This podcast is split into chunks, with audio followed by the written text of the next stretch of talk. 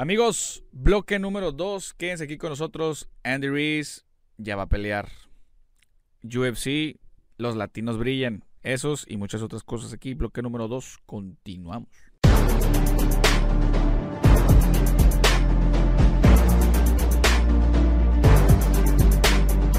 Y bueno amigos, como ya lo leyeron y ya lo escucharon y ya lo oyeron, Andy Reese va a pelear, si mal no recuerdo, el 13 de agosto contra King Kong Ortiz en Los Ángeles. Y ustedes dirán, ah, caray, pues que no iba a pelear en julio contra Tyrone Spunk. Mm, ya no. Se llamaba. Se llamaba Marta, señores. Eh, pues obviamente se canceló esa pelea.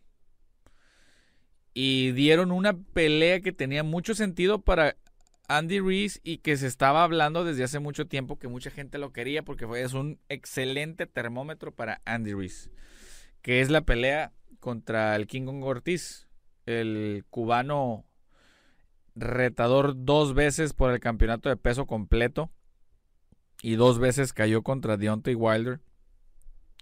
Creo que es una mejor oposición que Tyron Spunk, a pesar de que Luis Ortiz ya es un peleador que rebasa los 40 Em, la pelea de Tyron Spunk iba a ser en el toreo. Iba a ser, sí, en la Plaza de Toros de la Ciudad de México. Ahí iba a ser. Un Tyron Spunk, obviamente que nadie conoce. Obviamente que ni en su casa lo conocen. Pero es un peleador que ha brillado más en el mundo del kickboxing. Eh, por ser campeón del mundo. Eh, también pasó por, por el MMA pasó y obviamente está invicto en el boxeo, pero pues sin tanta posición. Que de hecho uno de sus rivales ahí este fue eh, mi buen amigo el Tota, eh, que le mando saludos a Sergio. Eh, él peleó contra contra Tyrone Spunk en en Cancún. Me acuerdo que el Tota me decía que el, oye, le pegaba y le pegaba y le pegaba y ni se movía. Y me dice, hasta dame más, dame más, dame más. Y ah. Pero bueno, no creo que le iba a durar mucho a Andy Reese. Cambia de fecha, cambia de sede, cambia de rival y creo que todo el mundo estábamos contentos. El único es de por qué tan, por qué tan hasta agosto. Lo hubieran hecho en julio también. La pelea contra King Kong Ortiz en Los Ángeles. Lo más probable es que vaya a terminar siendo en el Staples Center. Es, estoy yo creo un 80-70% seguro porque no, no leí dónde exactamente fuera, nada más la ciudad, no decía, no han anunciado todavía. Y ojo, creo que Andy Reese gana por knockout rápido, ¿eh? Y este es una predicción que todavía le falta un montón. Pero acuérdense que Luis Ortiz peleó el primero de, el primero de enero. ¿Y fue en dónde? En Florida esa pelea. Fue en Florida y peleó contra Charles Martin, donde el King Kong Ortiz estuvo a punto de perder por nocaut. Creo que se fue al piso como dos o tres veces y terminó noqueando a Charles Martin, ¿no? Por la fuerza que tiene. Ese es el peligro del King Kong Ortiz, pero creo que ya a sus cuarenta y tantos,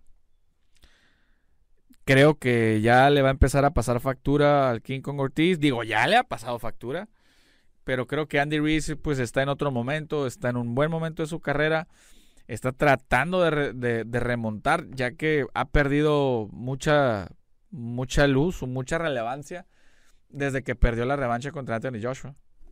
Eso, eso fue la, esa ha sido la realidad. Y pues bueno, vamos a ver qué, qué es lo que le depara a Andy Reese y al King Kong Ortiz. Sinceramente no veo al King Kong llegando al final de esa pelea. ¿eh? No lo veo.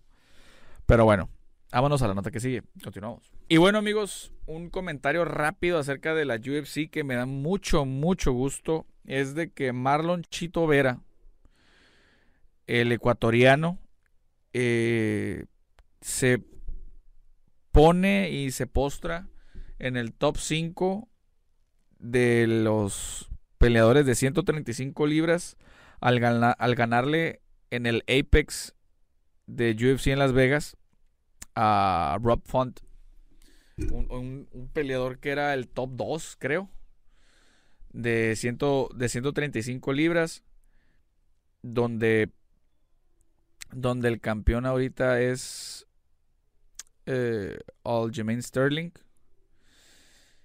Creo que a Chito Vera le, le vendría bien una pelea contra contra Dominic Cruz. Sería, sería una pelea muy buena. Hay muchas opciones, digo, también está TJ Dillashaw, pudieras hacer una, una, una buena pelea también. No sé si Cody Garbrandt vaya a regresar a 135 o se quede en 125. Pero hay un montón de combinaciones bien interesantes para Chito Vera. Ustedes lo, lo ven y ustedes dirán, ah, es que ya es un peleador longevo. Es un peleador muy joven. Pero si es un peleador longevo en la UFC, ¿por qué? Porque él estuvo en el en el Latinoamérica de la UFC. Y es yo creo de los pocos que sobreviven de ahí. Está ahorita el Pantera, eh, el Pantera Rodríguez, está Chito. Ya un montón de esos ya no, ya no están en la UFC, ya no están. Ni tampoco está, por ejemplo, este Teco Quiñones, tampoco. Eh, tampoco está eh, mi buen amigo el Chimi Morales. Ah, quedan muy pocos, quedan muy pocos. Entonces, a mí me encantaría ver por una pelea titular a, a Marlon Chito Vera porque le hace bien a los latinos. Creo que tiene buena estampa, creo que tiene muy buen estilo. Sin embargo, está repleto de nivel esa categoría, pero él está dentro de él. Él, está dentro de ese selecto grupo de peleadores que pueden ser campeones abajo, obviamente, del campeón. Pero vamos, vamos a ver, vamos a ver qué, es lo que le depara. Ojalá y, le den una oportunidad pronto, o mínimo que lo pongan a pelear contra un top 3. Sería excelente, excelente. Pero bueno, señores, esto fue eh, la nota eh, con UFC. Ojalá y le den más a Chito Vera. Continuamos.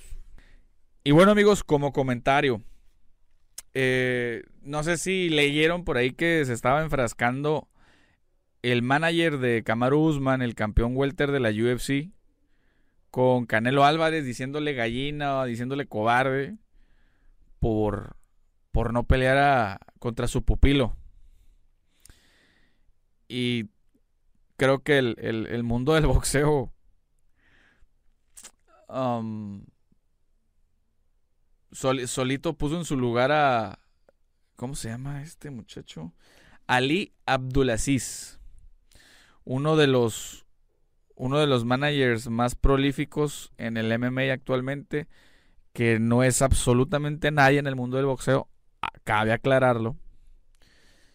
Eh, y pues obviamente Canelo diciéndole a su pupilo que pues, el estarlo llame y llame, llame y llame a Canelo, pues obviamente es para un, un día de pago, ¿no? Y está bien un día de pago, pero pues hay que esperar en la línea. Hay que esperar hay que esperar. Entonces, eh, vamos a ver qué pasa. Yo creo, yo la verdad no, a pesar de, estar muy metido en MMA y en boxeo, ni siquiera la verdad me interesa ver una pelea de Kamaru Usman contra Canelo, porque literalmente eso sería un día de paga y hasta ahí. por ejemplo, Gilbert Burns estuvo a punto de noquear a Kamaru Usman en la primera pelea también este Colby Colvington estuvo a punto de noquearlo. ¿Ustedes creen que en una pelea de boxeo Canelo no lo va a noquear? Por favor. La verdad sí se me hace un chiste eso. A mí me, interesa más una pelea de Francis Ngannou, campeón completo de UFC contra un Tyson Fury. Eh, ¿Por qué no? En una pelea híbrida. Entonces, lo demás no tiene chiste.